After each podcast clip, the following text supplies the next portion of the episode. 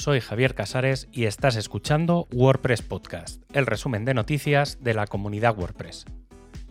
En este programa encontrarás la información del 30 de enero al 5 de febrero de 2023. Desde hace mucho tiempo que cada vez que se lanza una nueva versión del plugin Gutenberg o de una versión mayor del núcleo de WordPress, se ejecutan una serie de pruebas específicas para analizar datos de tiempos de cargas del editor.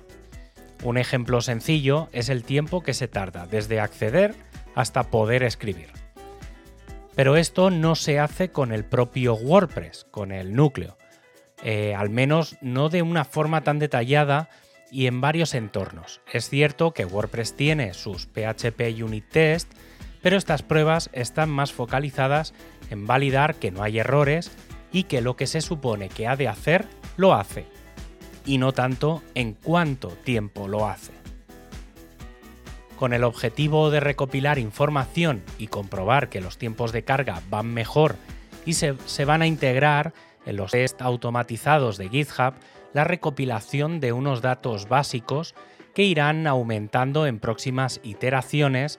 que permitan recoger los tiempos de carga, qué hooks y acciones se ejecutan y, en definitiva, una trazabilidad que permita mejorar los tiempos de carga según se aplican cambios en el código.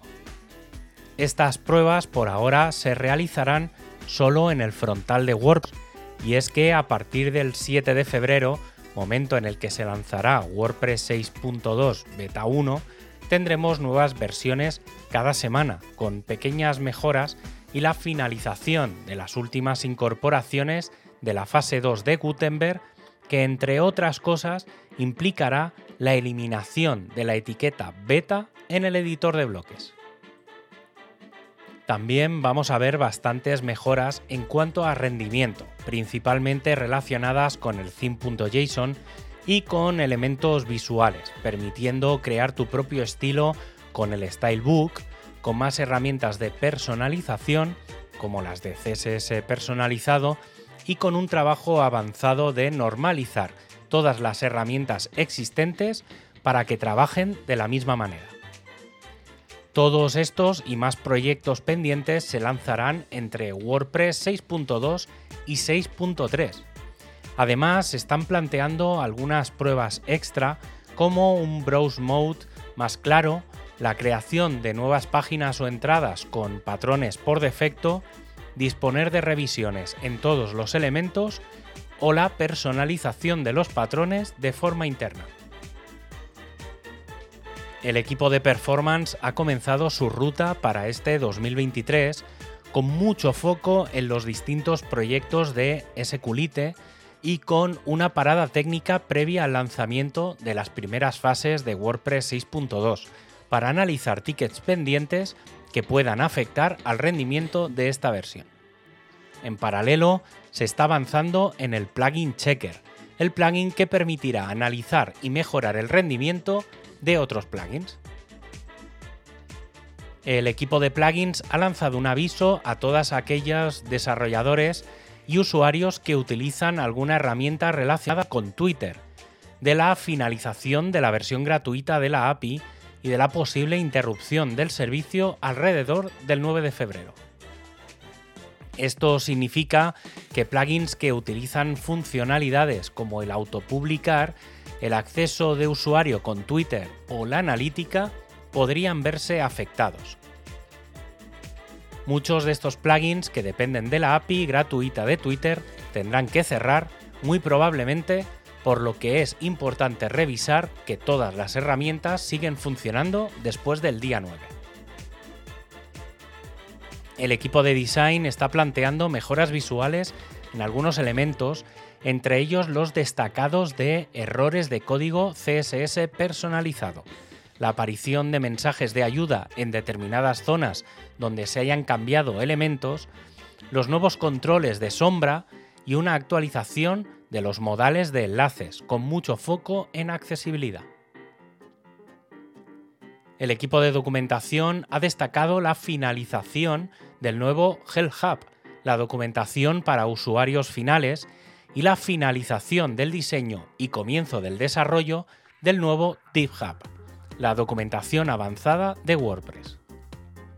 Además, el próximo 8 de febrero se realizará una reunión para la reorganización de los equipos y roles según el proyecto de uso de GitHub.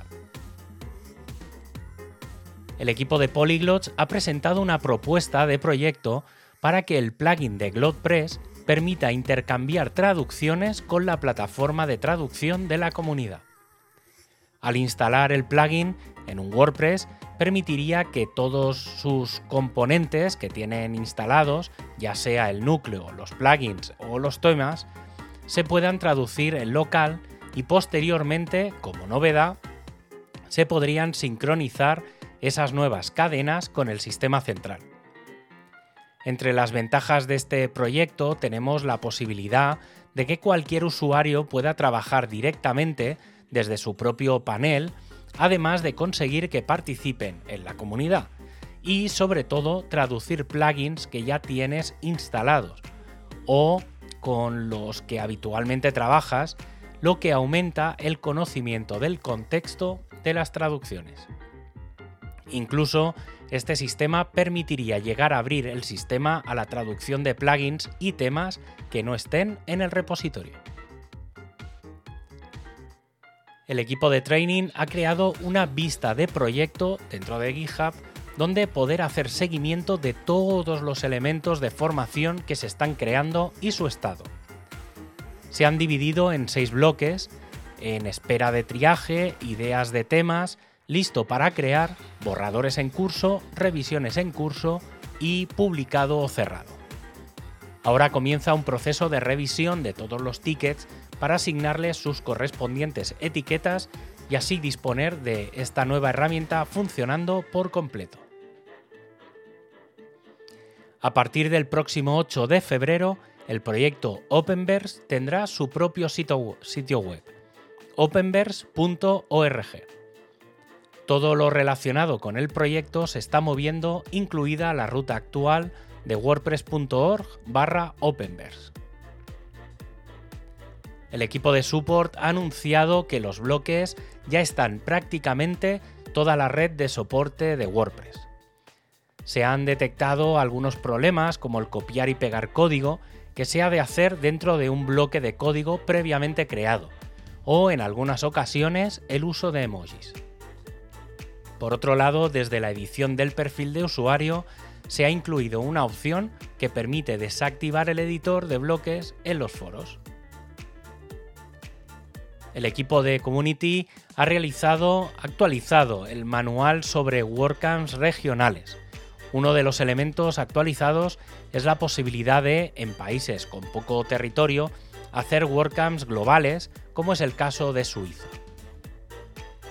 Y el equipo de BuddyPress ha puesto fecha a BuddyPress 12.0, que será para su primera beta el 15 de abril y para el lanzamiento general el 31 de mayo. Uno de los objetivos de esta versión será incluir todo el sistema de rewriting de URLs con el lanzamiento de un plugin que desactive esta funcionalidad en caso de problemas con otros plugins. Y lo que sí está listo para lanzarse como feature plugin es BP Attachments, mediante el que se podrán compartir ficheros entre el frontend y backend, además de gestionar media desde la zona pública. Y para acabar, ya sabes que tienes todos los enlaces para ampliar la información en wordpresspodcast.es. Un abrazo y hasta el próximo programa.